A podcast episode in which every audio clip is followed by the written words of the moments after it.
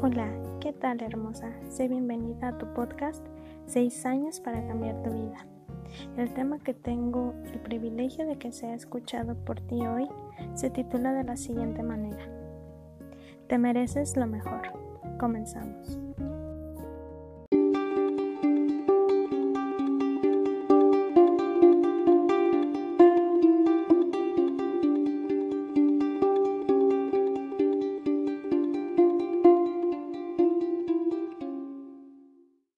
¿Te ha pasado que no te sientes merecedora de algo?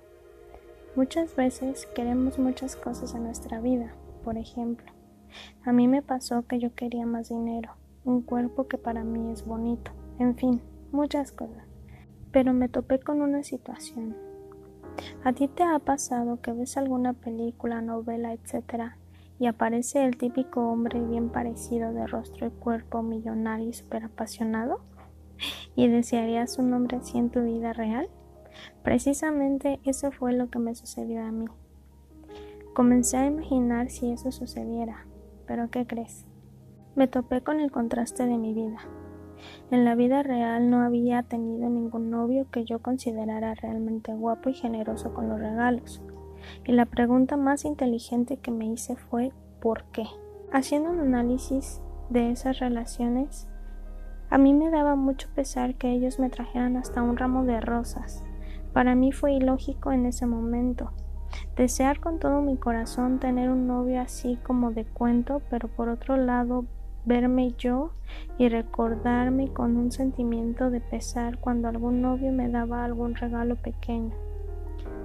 Realizando una introspección, la conclusión a la que llegué fue que no me sentía merecedora de poder tener un novio así como deseaba que fuera o de recibir regalos.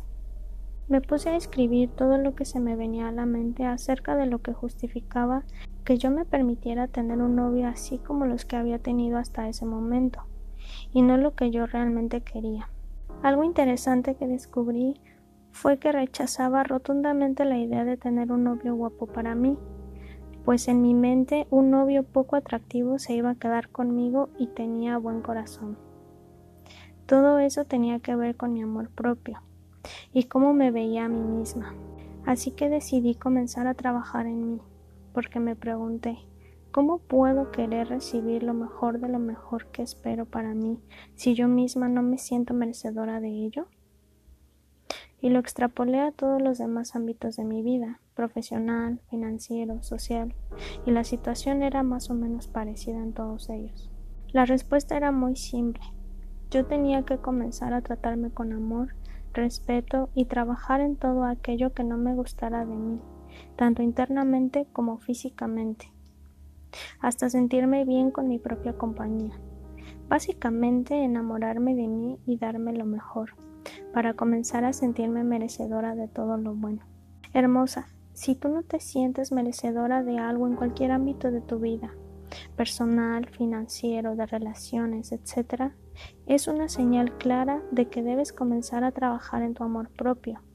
Háblate con amor y respeto, porque tú eres tu persona más importante. Bueno, llegamos al final de este espacio compartido entre tú y yo.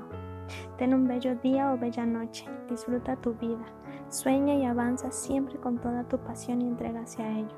Yo soy Vale y te veré en un próximo episodio. Te dejo mis redes sociales. Escríbeme qué te pareció este episodio. Quiero saber de ti. Me encuentras como Vale Lozada en Facebook, en Instagram como uno Vale Lozada y en bajo y me encuentras en TikTok como ValeVal42. Bye bye. Thank you.